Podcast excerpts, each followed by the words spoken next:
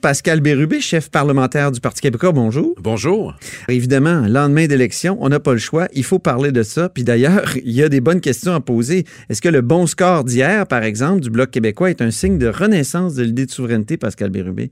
D'abord, quelle belle soirée on a passé au Parti québécois à voir le caucus passer de 10 députés à 32. C'est des députés nationalistes, mais plus que ça, ils ne sont pas que nationalistes, ils sont indépendantistes. Diriez-vous qu'eux ont trouvé le chemin des victoires? De, de belles victoires, oui. Puis on, ça nous inspire, hein? Un parti qu'on croyait éteint, plus pertinent qui a euh, un regain de vie et des victoires. Moi, je trouve ça inspirant. Ça vous fait penser à quelque chose? J'observe. OK. J'observe et je rapporte ça à mon groupe. Donc, il y a des revirements spectaculaires et ça nous inspire pour la suite. Est-ce que c'est la renaissance de l'idéal de la souveraineté? C'était pas la question centrale de l'élection. Toutefois, pour prendre une expression comme dirait Guy Ouellet, c'est factuel. Tous les députés du Bloc québécois sont indépendantistes. Tous les députés indépendantistes du Parti québécois ont voté pour des candidats du Bloc québécois. Et je présume que tous les autres députés de l'Assemblée nationale qui se disent nationalistes québécois ou indépendantistes ont évidemment fait la même chose en votant pour le Bloc. J'en suis convaincu. Vous en êtes convaincu? Je ne vous crois pas. Je le souhaite. Pensez-vous sérieusement que les gens de Québec solidaire ont voté pour le Bloc québécois? Ben, ils sont indépendantistes. OK. Donc, je présume que pour les mêmes raisons que nous, ils pourraient voter pour des indépendantistes. C'est pas le cas. Je pense que la question leur a été posée. Est-ce qu'il n'y a pas la fracture de la laïcité qui fait en sorte que ces gens-là se, sont plutôt tournés vers le NPD, un peu comme l'épouse d'Amir Kadir qui s'est présentée. Fédéraliste? Oui. Ah ben là, donc c'est ta conviction variable. Je veux pas le croire. C'est quand même un parti fédéraliste qui a aidé le Bloc québécois, euh, la coalition Avenir Québec. Est-ce qu'on n'est pas plus devant un bloc mm, mm, caquiste mm, qu'un bloc euh, Je vous ai entendu dire ça. Euh, souverainiste? le Bloc québécois ne doit rien ni au Parti québécois ni à la CAQ ils ont un devoir à l'égard des gens qui ont voté pour eux mm-hmm. et on ne peut pas faire de corrélation parfaite. Sinon, ce qu'on pourrait dire formellement, c'est que les gens qui les ont aidés dans les campagnes, c'est des euh, membres du Parti québécois partout au Québec. C'est le cas dans mon comté, c'est le cas ailleurs. Je ne sais pas s'il y a d'autres députés de la CAQ qui se sont euh, impliqués. J'ai déjà la réponse. Mais je, n'attribue pas la, victoire à personne, sinon à l'excellente campagne comme né François Blanchette.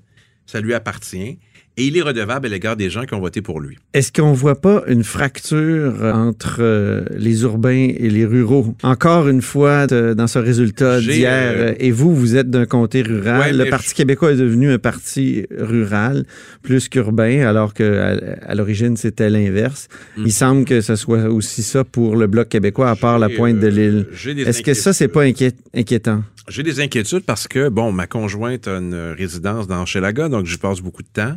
C'est maintenant un comté libéral. Et euh, à part Pointe-de-l'Île, ce sont tous des comtés libéraux, sauf le comté de Alexandre Boulris. Donc, à terme, est-ce que l'île de Montréal deviendra une terre uniquement que libérale, puis après, ça sera des, banlieues? Ça m'inquiète.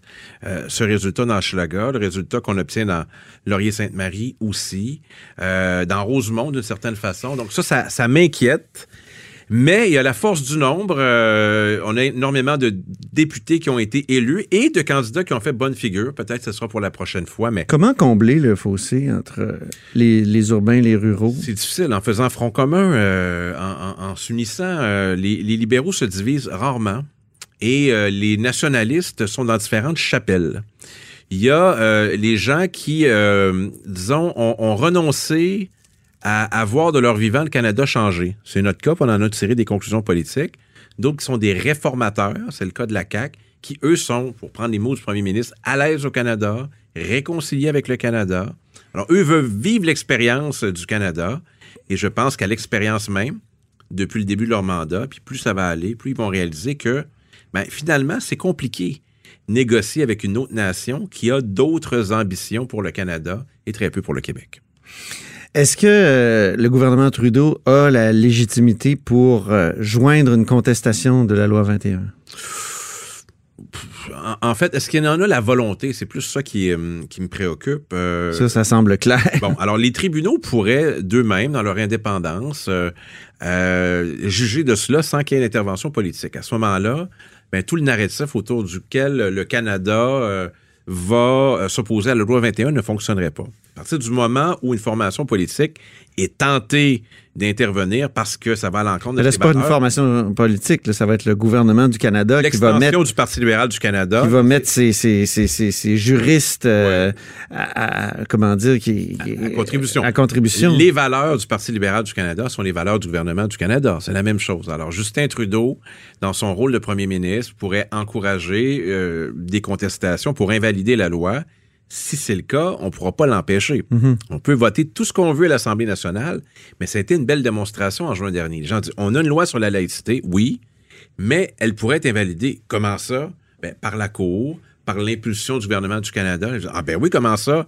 Ben parce qu'on ne contrôle pas nos institutions. Et euh, il y a une autre euh, nation qui, avec son gouvernement, peut prendre des décisions qui vont à l'encontre de nos choix nationaux. Yves-François Banchette a fait une belle campagne? Ah oui. Ben, Est-ce que ça ferait un bon chef du Parti québécois? Ben, c'est déjà un bon chef du Bloc québécois. Pourquoi vous voulez dépouiller le Bloc québécois de ben, C'est déjà arrivé dans le passé, là, Lucien Bouchard passant de, l'un à l'autre. Oui, mais il y avait un contexte euh, particulier à l'époque. Je pense que ça va être un très bon chef pour le Bloc québécois. Il a étonné plein de gens. Moi, je le connais depuis longtemps. J'ai été celui qui l'a recruté en politique. C'était mon initiative personnelle en 2008. Je suis allé le voir. Je l'ai convaincu. Il s'est présenté dans Drummond. Je l'ai jamais regretté. Et ce qu'il est présentement et ce qu'il a toujours été, il se révèle comme un, bon chef, un bon tribun et un authentique nationaliste et indépendantiste qui maintenant siège à Ottawa. Parlons d'un de vos anciens collègues en terminant, euh, un autre souverainiste, euh, Régent Hébert, qui lui a mordu la poussière. Un ancien souverainiste? Ça vous a fait plaisir? Ben, euh, m'a fait plaisir que Denis Trudel remporte. Pour le reste, je veux dire, faire de la politique pour être ministre de la Santé à tout prix, ça a donné Gertrude Bourdon. Et ça aurait pu donner Régent Hébert. Alors, moi, je l'ai connu autour du, Régent Hébert a dit que c'était triste pour les aînés du Canada. Ah, ah, ah, que, sa, que sa personne euh, ne soit pas là, c'est épouvantable. Alors, euh, je pense que vous avez la réponse. Euh, pour qui roule Régent Hébert? Il roule d'abord pour lui. Merci beaucoup, Pascal Bérubé, donc chef parlementaire du Parti québécois.